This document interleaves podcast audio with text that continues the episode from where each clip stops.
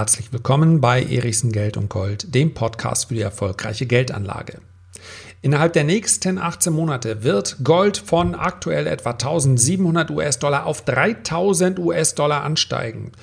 Das sagt nicht etwa ein von Berufswegen schon recht goldoptimistischer Untergangsprophet, sondern das sagt die Bank of America. Das müssen wir uns etwas genauer anschauen und das machen wir in der heutigen Episode.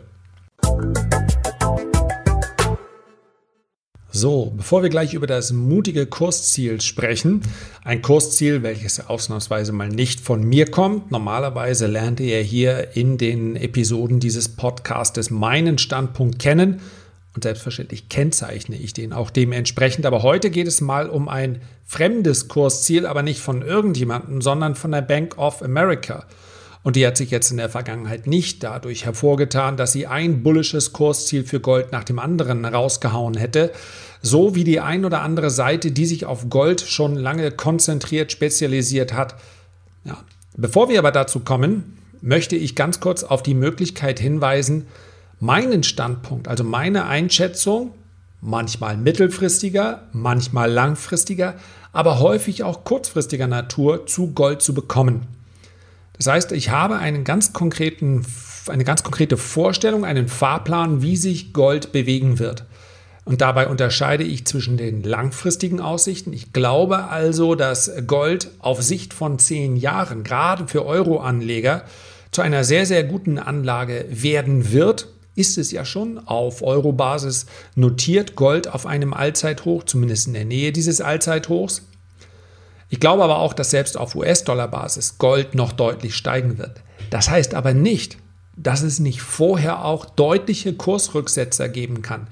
Denn wir werden gleich darüber sprechen, welche Rolle die Inflation bei diesem Kursziel hat, welches Bank of America daraus gibt. Aber wenn Inflation ein Kurstreiber ist, dann hilft es einfach nichts. Dann müssen wir in dieser schwierigen Situation auch mal ganz, ganz kurz zu einem Pessimisten werden, zumindest darüber sprechen, wie der Pessimist die Welt sieht. Und der Pessimist, der schaut nämlich auf eine mögliche Deflation.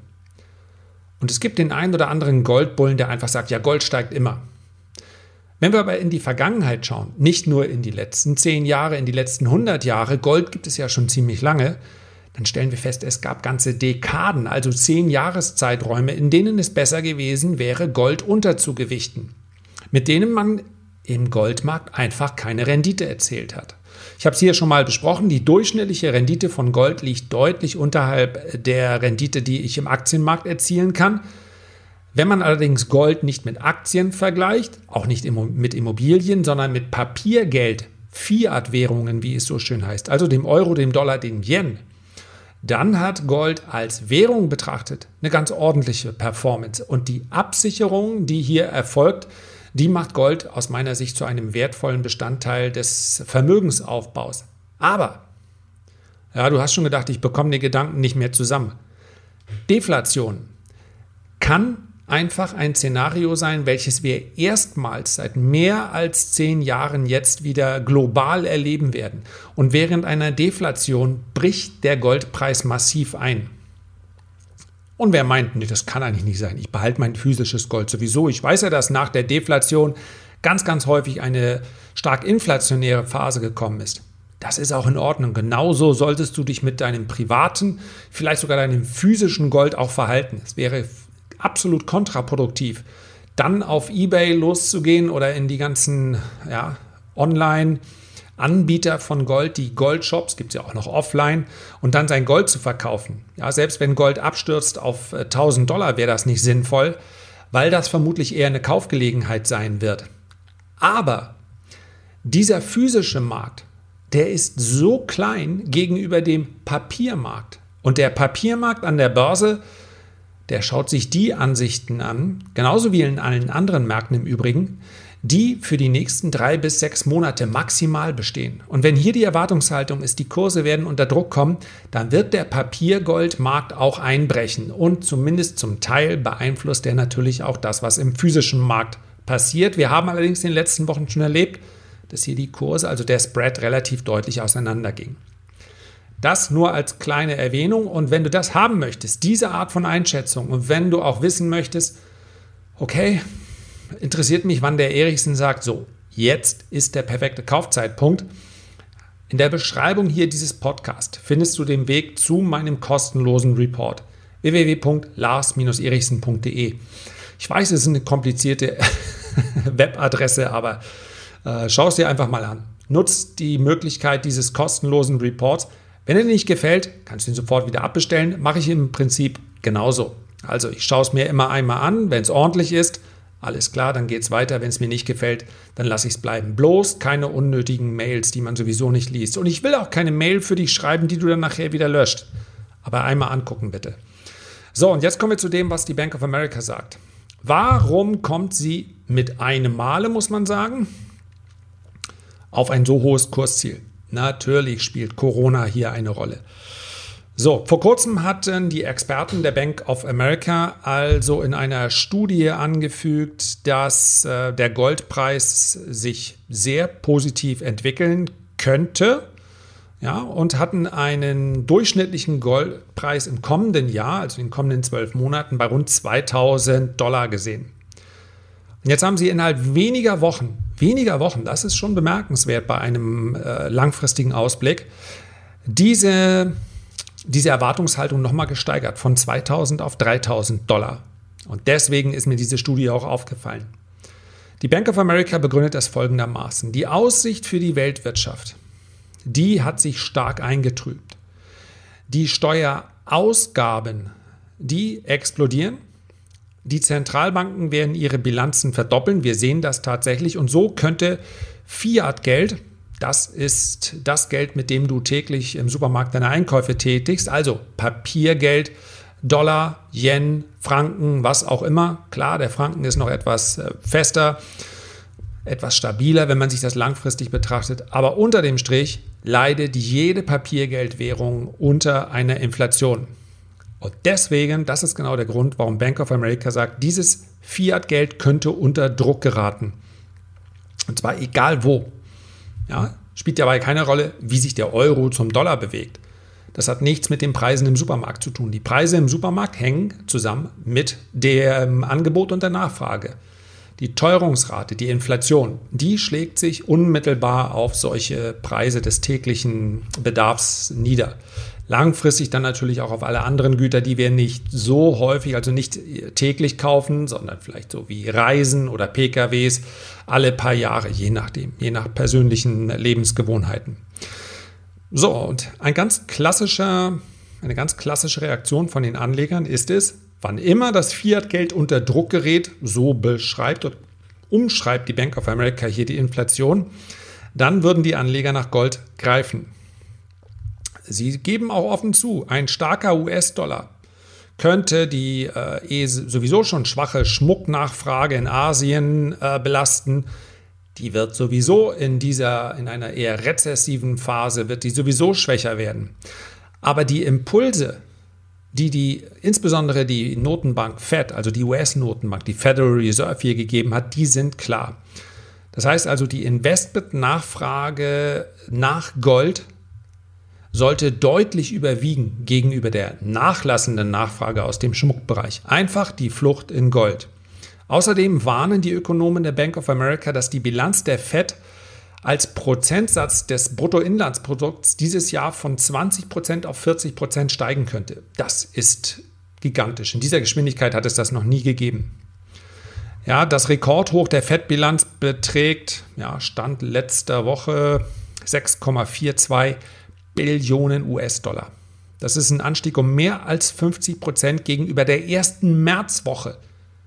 Die Dimensionen können gar nicht groß genug eingeschätzt werden. Das heißt also, es kann hier in allen Bereichen, auch im Goldmarkt, zu Bewegungen kommen, mit denen wir jetzt noch gar nicht rechnen. Ja, und ganz einfach könnte man sagen, die FED kann Geld drucken, aber sie kann kein Gold drucken. Gold lässt sich nicht beliebig vermehren. Und in einem inflationären Umfeld steigen alle die Güter überproportional, die sich nicht beliebig vermehren lassen, so wie das Papiergeld selber.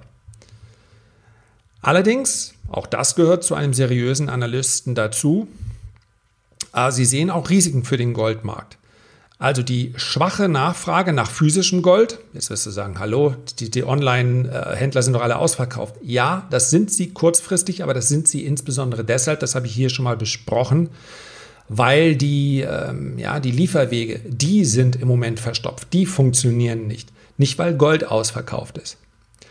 So, die Zentralbanken könnten sich in dieser Phase, weil sie natürlich Besseres zu tun haben als Gold zu kaufen, ebenfalls zurückhalten.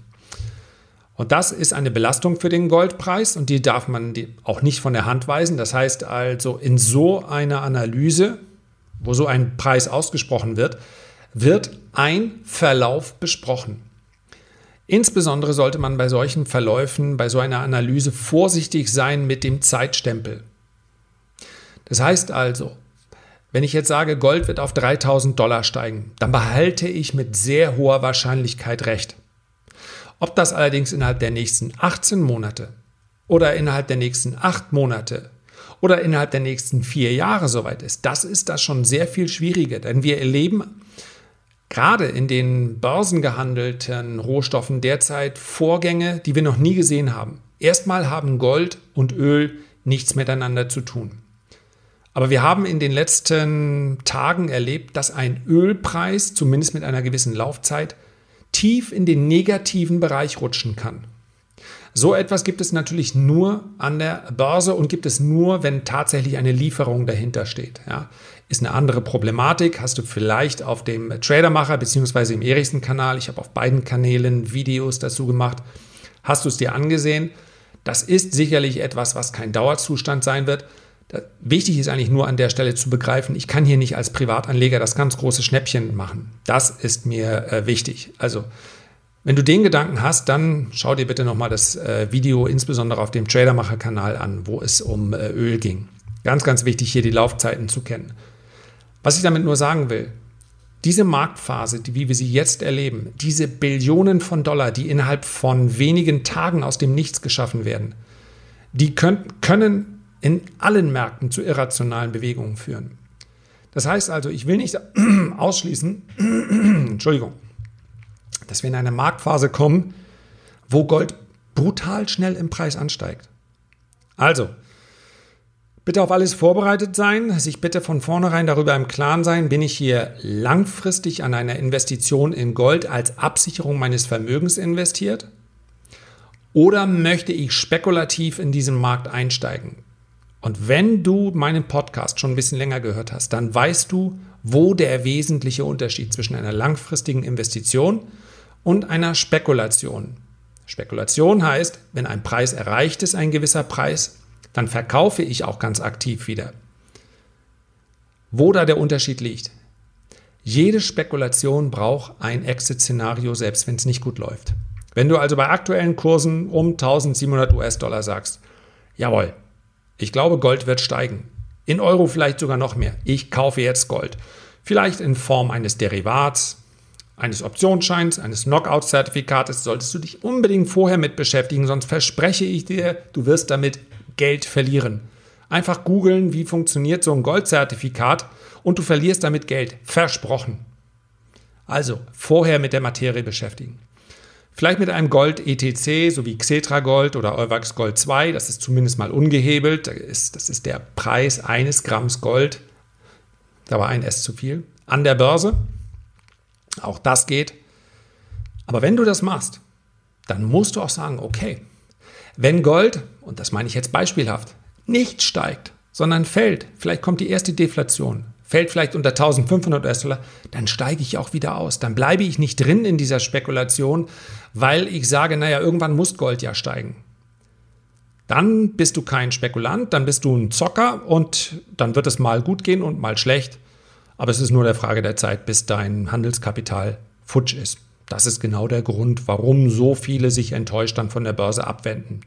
Sie machen alles falsch, aber die Börse ist irgendwie äh, gemein gewesen, da können nur die Profis verdienen. Nö, aber die Profis sind disziplinierter. Also, mit dieser kleinen Mahnung und Warnung wollen wir es dann heute mal zum Goldpreis dabei belassen. Herzlichen Dank für deine Aufmerksamkeit. Ich freue mich, wenn du dir die Zeit nimmst, ein Feedback oder einen Kommentar zu hinterlassen, wenn dir das möglich ist. Außer bei iTunes gibt es das nämlich kaum diese Möglichkeit. Schade, aber alle, die bei Apple sind, also auf der iTunes-Plattform sich diesen Podcast anhören, die würde ich bitten, dir von dieser Möglichkeit dann Gebrauch zu machen. Und ich freue mich selbstverständlich, wenn ich euch alle wieder beim nächsten Mal höre, kann man das so sagen, wenn ich für euch einen Text einsprechen darf. Also bis zum nächsten Mal. Macht's gut und ciao.